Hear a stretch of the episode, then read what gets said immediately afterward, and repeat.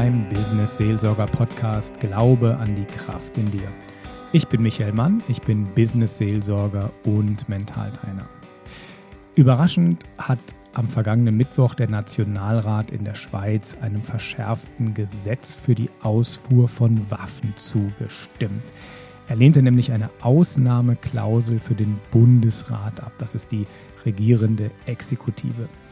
Und darüber hat sich sehr gefreut der Interimspräsident von Justitia et Pax, Thomas Wallimann. Und den habe ich jetzt hier im Interview und freue mich darauf, dass er uns so ein bisschen über die Hintergründe erzählt.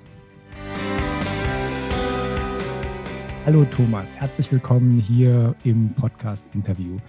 Thomas Wallimann, du bist Präsident von Justitia et Pax, Interimspräsident und du leitest das Sozialethische Institut Ethik 22. Also Sozialethik ist dir ein Anliegen und du hast dich jetzt diese Woche richtig gefreut, weil es gab eine Abstimmung im Nationalrat und zwar ging es darum, ähm, ein Gesetz wurde verschärft, was die Ausfuhr von Waffen ähm, ein bisschen einschränkt.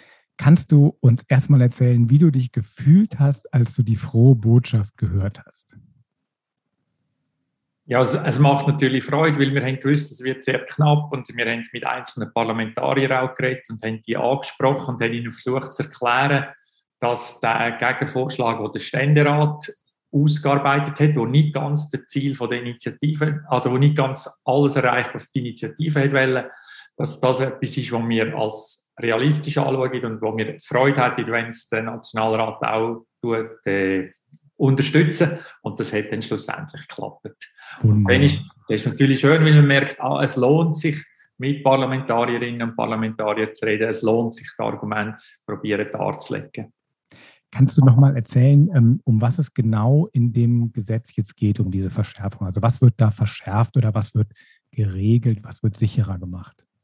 Ja, ein bisschen einfach gesagt kann man sagen, der Bundesrat hat hier relativ viel freie Hand in der Zulassung von, von Waffenexport in verschiedenste Länder. Also es gibt Sachen, die No-Gos sind, es gibt Sachen, die man relativ kann abschätzen und selbstständig kann entscheiden Und das war 2018, gewesen, wo der Bundesrat entschieden hat, dass er gewisse Waffenlieferungen auch in Bürgerkriegsländer würde zulassen. Das ist so ein bisschen auf den, auf den kurzen Punkt gebracht. Und das hat dann doch in sehr vielen Kreisen einfach Unmut hervorgerufen, weil wir gesagt haben, das kann es ja nicht sein, dass die Schweiz Waffen in Bürgerkriegsländer exportiert. Also das, und es hat dann verschiedenste Briefe gegeben am Bundesrat, es hat verschiedenste Vorstöße gegeben, zum Teil sind die durchgekommen im Parlament, aber der Bundesrat ist dann auch zurückgekrebset, hat das auch wieder fallen lassen. Aber die Empörung ist irgendwo so groß, dass man gesagt hat, so, jetzt macht man Volksinitiative. Mhm. Wir haben eine Volksinitiative gestartet und haben in wenigen Monaten die 100.000 Unterschriften beieinander gehabt. Ist wahrscheinlich eine von den Volksinitiativen gewesen, die am schnellsten alle Unterschriften hatte. Und hat nachher gesagt, wenn es um Waffenexport geht, die Zulassungen, da kann der Bundesrat nicht mehr allein einfach entscheiden, er muss sich da an ein strenges Gesetz halten. Und das heißt letztendlich, dass es eine viel stärkere demokratische Mitbestimmung gibt, wo und bei wem als man eigentlich da Waffen liefern. Ich habe gehört, es hieß dann, ähm, ja, der Bundesrat kann dann aus eigener Entscheidung also äh, entscheiden. Und dann war die, die, das Argument war, um die nationale Sicherheit oder die Interessen der Schweiz zu vertreten. Ich habe mich dann gefragt, was könnte denn die nationale Sicherheit gefährden, dass man dann Waffen dahin liefert? Hast du da, hast du mal von einem Beispiel gehört? Nein, ich kenne im Moment auch kein Beispiel. Das ist ein Argument, das im Zusammenhang mit äh, Waffenexport immer wieder kommt. Ich kann mir das ehrlich gesagt auch nicht ganz vorstellen, dass die Nationalsicherheit dann von der Lieferung von ein paar Kanonen oder Schützenpanzer oder auch technischen Geräten abhängig ist. Vielleicht nochmal zu Justitia et Pax. Wer ist Justitia et Pax? Was für eine Organisation ist das? Wer die noch nicht kennt. Justitia Pax ist eine Kommission von der Schweizer Bischofskonferenz und befasst mhm. sich hauptsächlich, wie der Name auf Deutsch übersetzt, Gerechtigkeit und Frieden heißt, mit Gerechtigkeitsfragen in unserer Gesellschaft. Ist etwas über 50-jährig und hat sich in der Schweiz, das, steht, das ist interessant für die Geschichte jetzt in der Schweiz, dass Justitia Pax sich immer wieder mit der Frage von Waffenexport von der Schweiz beschäftigt hat. Also schon vor 50 Jahren ist das ein Thema in der Schweiz. Und es scheint, dass wir automatisch in ein Dilemma hineinlaufen in unserem Land, weil wir uns auf der einen Seite als friedensfördernde Nation verstehen und sehr viel auch der Frieden ins Zentrum stellen von unserer Arbeit. Wir sind Depositärstaat von den Menschenrechten und also das sind so mit, mit der UNO in Genf, das sind ganz wichtige Traditionen in der Schweiz, Rote Kreuz auch beispielsweise und auf der anderen Seite sind wir eben auch so Waffenlieferantinnen und das ist quasi also ein Dilemma, wo immer wieder zu grossen Diskussionen und Herausforderungen führt. Aber das wäre spannend, mal auch in so ein Dilemma reinzugehen. Bist du denn Pazifist, dass du sagst, wir sollten also gar keine Waffen mehr bauen? Du hast in einem Interview, wurdest du auch zitiert, ähm, Waffen machen die Welt nicht sicherer. Also wenn ich das jetzt mal weiterführe, dann würde ich sagen, Polizisten dürfen keine, keine Feuerwaffe mehr tragen, wenn sie auf, auf Streife gehen. Ist das, also ich, gehst du so weit in der christlichen Ethik? Nein, ich persönlich bin kein Pazifist. Ich glaube, wir leben auf der Erde und nicht im Himmel. Mhm. Es wird immer böse Menschen geben. Es wird auch irgendwo immer Formen von Gewalt geben. Die Frage ist, von was lassen wir uns, vor was für einem Ideal lassen wir uns leiten? Man kann sich leiten lassen von einer gewissen Gleichgültigkeit, die halt sagt, ja gut, Menschen sind halt böse, die werden einander immer umbringen, da kann man nichts machen. Oder man sagt, wir probieren dort, wo wir wissen, wo die Ursachen liegen von Konflikt, auch an die anzugehen. Und man weiß einfach aus der Ursachenforschung von Konflikt, dass Waffen in den allerwenigsten Fällen wirklich den grossen Beitrag zum Frieden leisten, sondern tendenziell Bereitschaft, die zu brauchen, Gewalttätigkeit eher erhöht und die Schäden, die dann angerichtet sind, auch grösser werden. Das schließt aber nicht aus, dass es eben auch Situationen gibt, wo man sich tatsächlich wehren muss und wo unter Umständen das, wie die, die, die Ultima Ratio ist, also ist eigentlich die letzte Möglichkeit gegen wirklich etwas Böses. Und das kann man realistischerweise nicht ausschließen.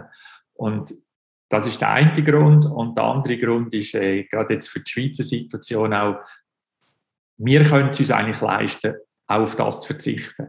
Weil das ist sowohl volkswirtschaftlich wie auch von dem Ideal her, wo unser Land vertritt, jetzt wirklich nicht wesentlich. Und in dem Sinne ist, auch, ist es für mich auch richtig gewesen und ist es auch für die, für die Kommission Justiz und Pax richtig gewesen, zu sagen, da kann man jetzt wirklich ein Zeichen richtig friedlichere Welt setzen, ohne dass man einen Haufen andere Menschen gefährdet in einer übermäßigen Art und Weise. Was für Waffen, weißt du das, was für Waffen exportiert die Schweiz überhaupt? Also man kann ja von der Atomrakete bis zum Panzer, zum, zum Schweizer Offiziersmesser gehen, was wahrscheinlich jeder hat. Ja, klar, die Schweiz hat eine, hat eine Tradition von Munition, also mhm. Handgranaten, Gewehrpatronen, dann die, dann die Sturmgewehr, also zum Teil auch abgeänderter Form, also nicht genau eins zu eins das, was die Schweizer Armee hat, wird meines Wissens exportiert. Es sind natürlich auch technische Sachen, also es sind auch Bereiche von elektronischer Kriegsführung etc. gibt es natürlich auch Firmen, die exportieren. Also bis zu auch Fahrzeuge, also Movag, wo man weiß, das sind panzerte Fahrzeuge und Oerlikon Bürle hat Kanonen verkauft früher.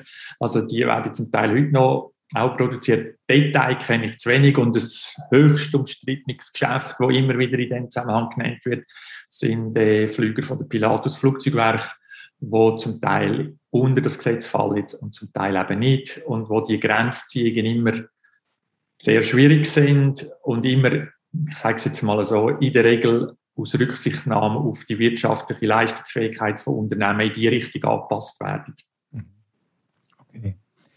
Ich bin ja jetzt im Pfarramt für Industrie und Wirtschaft und wir haben auch so ein bisschen die Aufgabe, so in beide Richtungen rein zu kommunizieren. Also natürlich das, was du tust, für Ethik zu weibeln und der anderen Seite aber auch so ein gewisses Verständnis für, ja, für Wirtschaft zu haben. Hast du Verständnis für jemanden, der bei Pilatus arbeitet und seine Familie davon ernähren muss? Ja, natürlich. Ich kenne viele Leute, die bei Pilatus arbeiten. Das ist, äh, wenn man in Nidwalden wohnt, normal. Und ich sehe auch die grosse wirtschaftliche Bedeutung von dieser, von dieser Unternehmung. Und ich will das auch in keiner Art und Weise in Frage stellen. Die Schwierigkeit ist, und das ist ja das bei einem Dilemma, dass es nicht Lösungen gibt, die einfach nur Gutes schaffen, sondern es ist ein Abwägen, was ist zumutbar und was ist nicht zumutbar. Mhm. Und ich glaube, dass man, dass man nicht immer den Fünfer und das Weckli haben kann. Und das heißt, man muss unter Umständen dann auch sagen, ja, wenn wir die und die Werte hochschätzen, also wenn wir zum Beispiel die humanitäre Tradition von der Schweiz hochschätzen, dann können wir halt nicht einfach alles erlauben. Und mhm. auch wenn wir es vielleicht gerne wissen, möchten und dann muss man ein bisschen abwägen, in welche Richtung entwickelt sich Märkte auch, wie sieht das aus. Also man muss dann halt auch genau anschauen, wo wird wie Geld verdient und in welchem Zusammenhang. Da kenne ich mich zum Teil zu wenig an Detail aus, da muss man mit Leuten aus der Branche zusammensitzen und man muss immer klären, wer hat welches Interesse. Und das ist ja legitim, es ist ja legitim, dass ein Unternehmen ein Interesse hat, dass es seine Sachen verkaufen kann, aber es ist eben auch so legitim, dass zum Beispiel Kirchen oder Justiz Pax oder auch andere Gruppierungen in dem Land können sagen, ja, wir sehen das nicht ganz so ideal.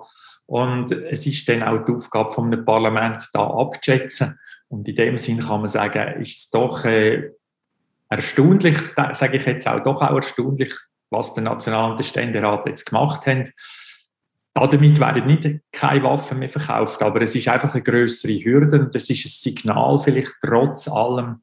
Und vielleicht hat das auch damit zu tun mit den Erfahrungen, die man jetzt in Afghanistan gemacht hat und vielleicht auch 20 Jahre nach 9-11, dass man sagt, ja, also wenn man Konflikt zwischen Gruppierungen, auch zwischen Ländern nur mit Waffen lösen kommen wir auch nach vielen Jahren und nach sehr viel Geld eigentlich nie her. Und würde eigentlich eher wieder unser schweizerisches Ideal vielleicht auch stärken, können wir noch einen anderen Beitrag leisten, wie man Konflikt lösen kann. Also indem man miteinander redet, an den Tisch sitzt, das wäre jetzt der zweite spannende Schritt. Also wenn ich das erste richtig verstehe, du hast Interessen abgewogen und dann war klar, so dass eigentlich das Image der Schweiz mit Rotem Kreuz als Friedensstifter, als friedliche Nation wurde eigentlich dadurch gestört. Das ist ein großes nationales Interesse. Da sind die Kirchen dahinter, das Parlament und natürlich eine Organisation wie Justitia et Pax. Und jetzt hast du einen spannenden Bogen geschlagen. Es gibt ja bessere Mittel. Es gibt die Friedensforschung, die hast du angesprochen. Hast du da eine Idee? Also ich glaube, auch da, auch immer unter Vorbehalt, was ich im Moment weiß. Aber es ist klar, man hätte das jetzt auch können lesen. Also die Schweizer Diplomatie ist in Burma ziemlich engagiert. Also wir sind äh, an verschiedensten Orten. Wir sind äh, im Iran quasi vertreten wir die US-Amerikaner im, im, im, nicht ganz einfachen Dialog zwischen USA und Iran. Also die Schweizer haben da ziemlich viel Erfahrung auch und das sind jetzt nur die Sachen, wo man vielleicht am ehesten liest. Was wir, auch wissen, was wir auch wissen, ist auch, dass, dass die Schweizer Armee ja auch einen friedensfördernden Auftrag hat und dass es verschiedenste Schweizer Offiziere und Soldaten gibt, die auch im Ausland in Friedenseinsätzen stehen. Also die bekanntesten sind vielleicht die im Kosovo oder im ehemaligen Jugoslawien. Aber es gibt natürlich auch eins oder an der, an der Demarkationslinie zwischen Nord- und Südkorea, wo meistens auch mindestens ein Schweizer Offizier tätig ist. Aber es gibt auch solche Aufträge in Afrika und in anderen Ländern der Welt, also auch im Nahen Osten. Und das sind nicht zu unterschätzende Tätigkeiten, weil man dort auch zeigt, dass man durchaus Verständnis hat, dass Militär zu einer Gesellschaft gehört, aber dass man auch kann zeigen kann, dass Militär nicht unbedingt nur da drinnen besteht, dass man möglichst viel umeinander schießt, sondern dass man quasi auch kann, dass man eine Sicherheit kann garantieren für eine Bevölkerung, ohne dass man jedes Mal nur ballert, sondern irgendwie Ressourcen zur Verfügung stellt und auch gewisse, ich sage jetzt mal, Lösungsmechanismen hat, und Prozedere hat, die in Katastrophensituationen zum Beispiel sehr hilfreich sind. Und das kann die Schweiz ja wirklich gut in einer guten Abstimmung zu einer Lösung finden. Da ist also, was Demokratie angeht und Entscheidungsfindung, äh, seid ihr auch dem großen Kanton im Norden weit voraus, würde ich sagen. Ich würde gerne noch ein anderes Thema ansprechen, und zwar Kirche und Politik. Das war in dem einen Bericht, den ich gelesen habe, da war sofort, um Gottes Willen, die Kirche ist wieder äh, katholisch, die Kirche ist wieder politisch geworden, ein freudscher Versprecher. Das beobachte ich, ich bin ja seit knapp 20 Jahren in der Schweiz immer wieder, sobald Kirche was macht, oh, die sind politisch, dann stellen sich alle auf die Hinterbeine. In, in anderen Ländern, in Deutschland ist es zum Beispiel eher, nehme ich das eher umgekehrt wahr. Wenn die Kirche sich nicht meldet, dann sagt man, hey, wo, wo ist die Kirche? Warum sagt die nichts dazu?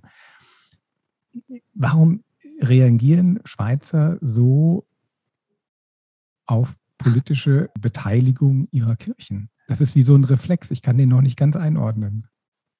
Ja, ich glaube, ich glaube, es hat in der letzten Zeit zugenommen, weil wahrscheinlich, also das haben verschiedene auch äh, politische Beobachterinnen und Beobachter ja auch konstatiert und festgestellt, dass zum Beispiel Anliegen von den Wirtschaftsverbänden nicht mehr so einfach Volksabstimmungen gewinnen.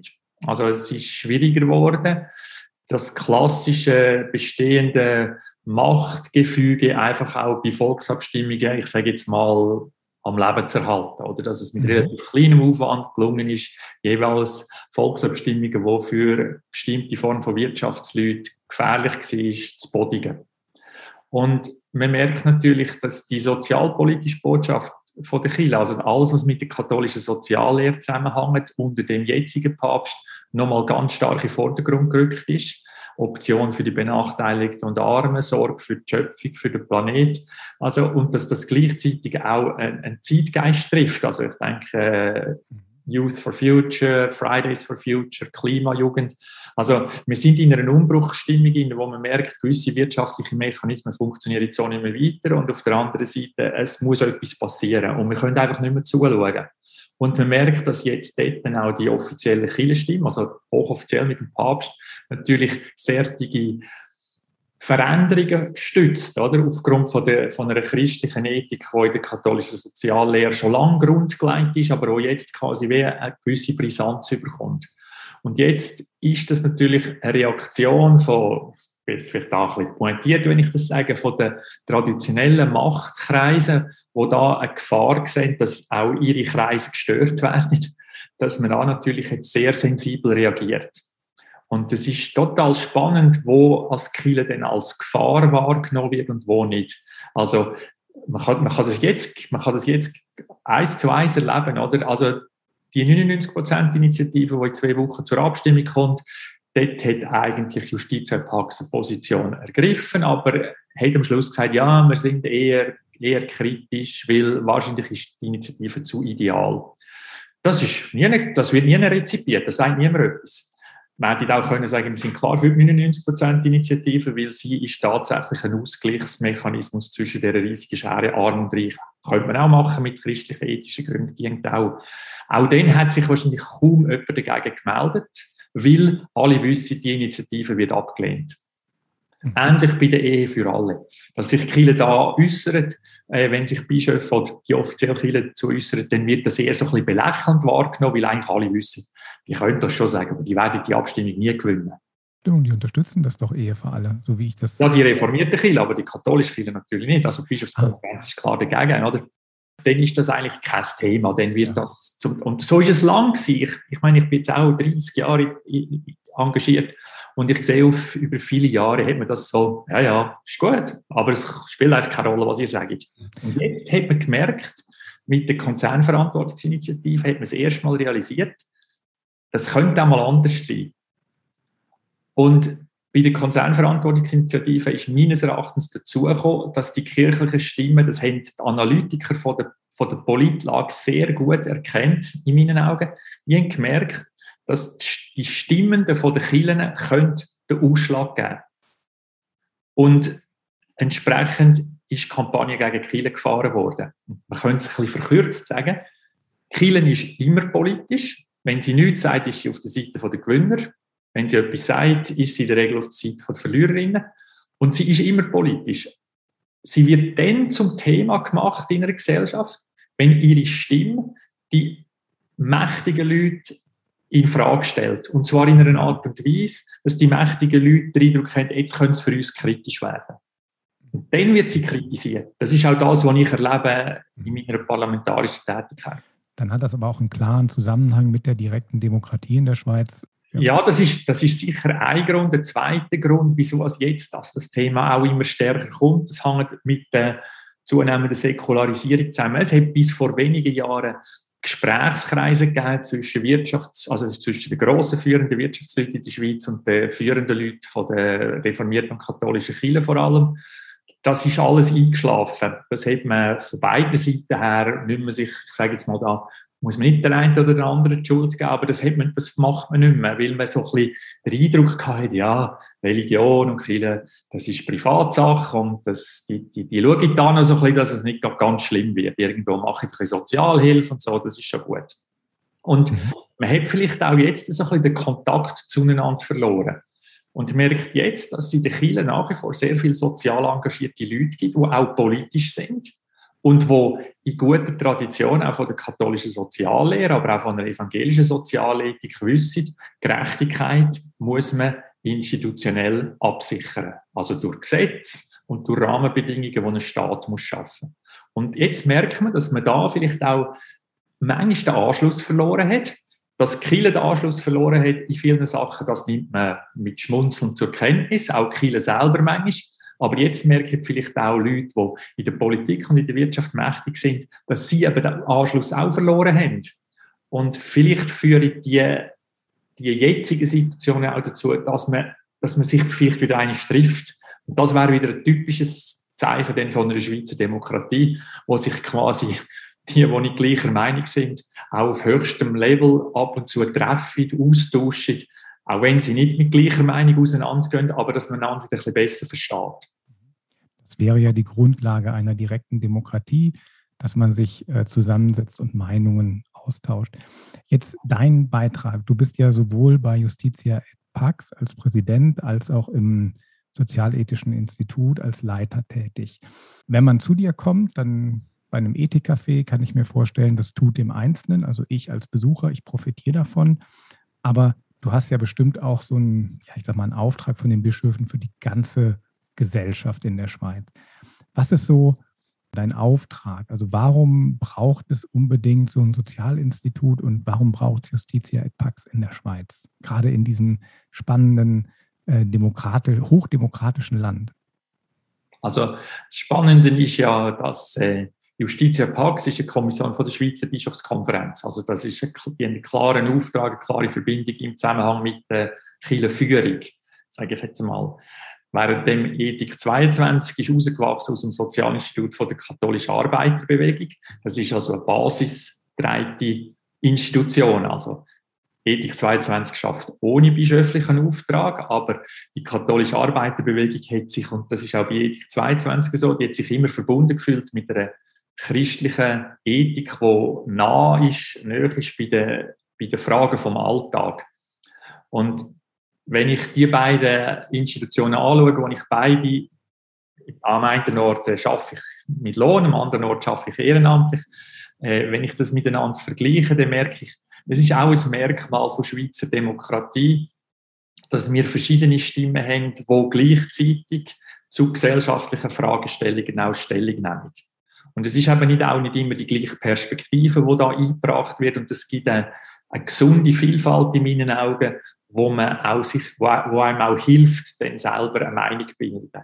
Weil ich glaube, eh, der Grundauftrag von Sozialethik oder von Ethik allgemein ist nicht, dass man den Leuten sagt, was richtig und was falsch ist, sondern dass man den Leuten eigentlich einen Rahmen bietet, dass sie selber sich können orientieren und selber zu einem, zu einem zu einem reflektierten, überdachten und durch das auch begründbaren Entscheid können kommen, zum Beispiel wie sie abstimmen oder in welche Richtung als sie sich in einem Dilemma eher hingezogen fühlen oder auch wissen, warum sie das eher befürworten so oder anders. Das heißt, damit seid ihr dann eigentlich ein fantastischer Hüter der Demokratie, indem ihr eben nicht sagt, wie so der, der Moralapostel von der Kanzel, so müsst ihr abstimmen, sondern wirklich, ihr gebt Kriterien oder du gibst Kriterien, du gibst Entscheidungs- äh, Hilfen. Hm, also eigentlich befähigst du Schweizer Bürger durch deine Arbeit, ähm, sinnvolle, nachhaltige, demokratische Entscheidungen zu treffen. Habe ich das richtig verstanden? Genau, und das ist ja das, was wir bei Ethik 22 mit unserem Newsletter machen und mit unseren Orientierungshilfen bei eidgenössischen Abstimmungen auf der Basis von der katholischen Soziallehre, also aus den Prinzipien, Wegweiser aus von dieser Tradition. Also es ist denn du das nicht ein es ist alles möglich, aber die Wegweiser, die geben einem eine gewisse Richtung an und das, ich denke, das ist auch für einen Dialog ganz wichtig, dass ich weiß, wo steht mein vis-à-vis. Also wer mit mir diskutiert oder wer mit Ethik 22 ins Gespräch kommt, weiß, das ist eine Institution, die auf einem christlichen Wertboden steht. Das ist eine Institution, die in der Tradition von der katholischen Arbeiterbewegung steht, wo in dem Sinn quasi ein ganz bestimmtes Grundverständnis hat, also ein gewisses Grundverständnis hat, was gerecht ist. Stichwort christliche Sozialethik, Option für die Benachbarten, also Einsatz und spezielle Aufmerksamkeit für die Benachteiligten. Und aus dieser Perspektive heraus kann man nachher lesen, was wir sagen oder was wir für die Fragen stellen. Und manchmal spürt man aus den Fragestellungen vielleicht auch, in welche Richtung es uns zieht. Aber wir lassen das immer offen, dass ich auch sagen kann, nein, da bin ich jetzt wirklich dagegen und darum stimme ich anders ab, als ich vielleicht das Gefühl habe, Ethik 22 würde abstimmen. Auch wenn wir keine Empfehlung geben, man spürt ja in gewissen Fragen automatisch, wer eine Option für die Benachteiligten vertritt, ist halt bei gewissen Fragen auch eher auf der Seite oder eher auf der anderen. Mhm. Okay, das kann ich gut nachvollziehen. Jetzt habt ihr ja bei der, bei der letzten Abstimmung seid ihr ja nicht alleine hingegangen. Da war ja nicht Justitia et Pax ganz alleine und hat da eine Initiative eingereicht. Mit wem habt ihr euch da zusammengetan? Also die, das ist spannend bei der, bei der Volksinitiative, wo jetzt da wahrscheinlich dann, also so, es, es kommt jetzt noch die Schlussabstimmung in der Rat wenn die durch ist, was man der Regel kann gehen, die gehen in die gleiche Richtung, wie auch die Abstimmungen schon jetzt im Plenum sind vom Nationalen Ständerat. Also wenn, de, wenn das in der Schlussabstimmung in der Herbstsession auch durchgeht, dann werden wir mit aller, allergrößter Wahrscheinlichkeit die, die Volksinitiative zurückziehen. Das haben wir so kommuniziert und das, ich sehe nicht, ich sehe eigentlich keinen Grund, dass wir das nicht würde machen. Aber es ist noch nicht beschlossen, also darum kann man es nicht sagen, aber das ist quasi unser Weg. Wer war wenn, da wenn, ich, wenn ich sage uns, dann kann ich sagen, da sind, das ist eine, das ist eine breite Koalition, also von, von der ehemaligen BDP über die Grünliberalpartei zu den Grünen bis zu der SP, zu der Evangel also eine Vertretung auch von der evangelischen Kirche, wenn auch nicht offiziell, aber als evangelischer Pfarrer ist ein Kollege dabei bis zu Justitia Pax, als, wo vertreten ist durch mich. Also wir haben eine grosse Breite, inklusive auch jemand aus der ehemaligen CVP, also jetzt Mitte-Partei. Also man kann sagen, es hat eine relativ grosse, breite Abstützung. Das sind die wichtigen Punkte. Und das wollen wir probieren durchzubringen. Und ich finde es immer ein schönes Erlebnis, wenn es gelungen ist. Oder? Ja, das ist ähm, Demokratie in Action. Das ist wunderschön. Mhm. Du bietest ja in Zürich Ge Gespräche, ein Gesprächscafé oder verschiedene ähm, Events an. Magst du noch erzählen, gibt es irgendwas, wo, wo Podcast-Hörer sich bei dir mal einklinken können, da mal reinschnuppern können? Das ist ja. die Website des ethik22.ch, nehme ich an, oder wie lautet Genau, genau. www.ethik22.ch. Also wir verlinken das noch unten in den Show Notes, dann könnt ihr direkt äh, da draufklicken. Genau, und was wir machen ist, wir geben zum einen ein Magazin raus, das gedruckt ist, nur gedruckt. Das ist eine Spezialität in einer digitalen Gesellschaft. Aber im Zusammenhang mit einem Thema von einem Magazin machen wir sogenannte Ethik-Cafés. Die haben wir bisher jeweils vor Ort durchgeführt, in Luzern oder Zürich. Im Moment führen wir die digital durch, über Zoom. Ethik-Café zum neuesten Magazin, wo bald wieder erscheinen zum Thema Geschlechterfragen, also Gender. Dort äh, werden wir drei Ethik-Kaffee machen für und mit der Paulus-Akademie. Also den Link findet man auch auf unserer Website oder dann bei der Paulus-Akademie in wenigen Tagen. Und das, ist das sind Gespräche mit ausgewählten Gästen, wo es vor allem auch darum geht, Erfahrungen zu teilen, aber wo die Leute, die mitmachen, auch direkt involviert werden, im Mitdiskutieren. Wunderbar. Und, und wenn es nicht geht, dann auf jeden Fall per Zoom. Ich kann vielleicht noch etwas sagen. Ja?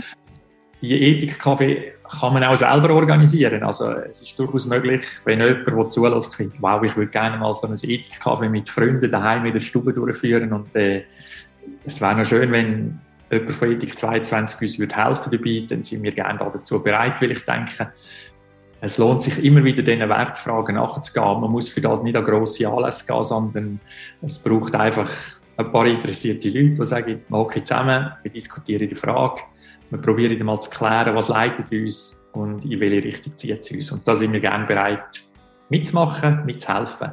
Das klingt total spannend. Ich danke dir sehr äh, für dieses wunderschöne Interview. Ich freue mich, dass du hier warst. Wir werden sicherlich noch in Zukunft uns über wirtschaftliche und ethische Fragen unterhalten. Das würde mich auch freuen, weil ich bin hundertprozentig überzeugt, in der politischen und wirtschaftlichen Welt werden uns die ethischen Fragen in nächster Zeit sicher nicht ausgehen. danke vielmals. Ein schönes Schlusswort. Ich freue mich immer äh, über Feedbacks zu dem Podcast. Schreibt uns doch, ähm, was euch daran gefallen hat und was wir in Zukunft verbessern können.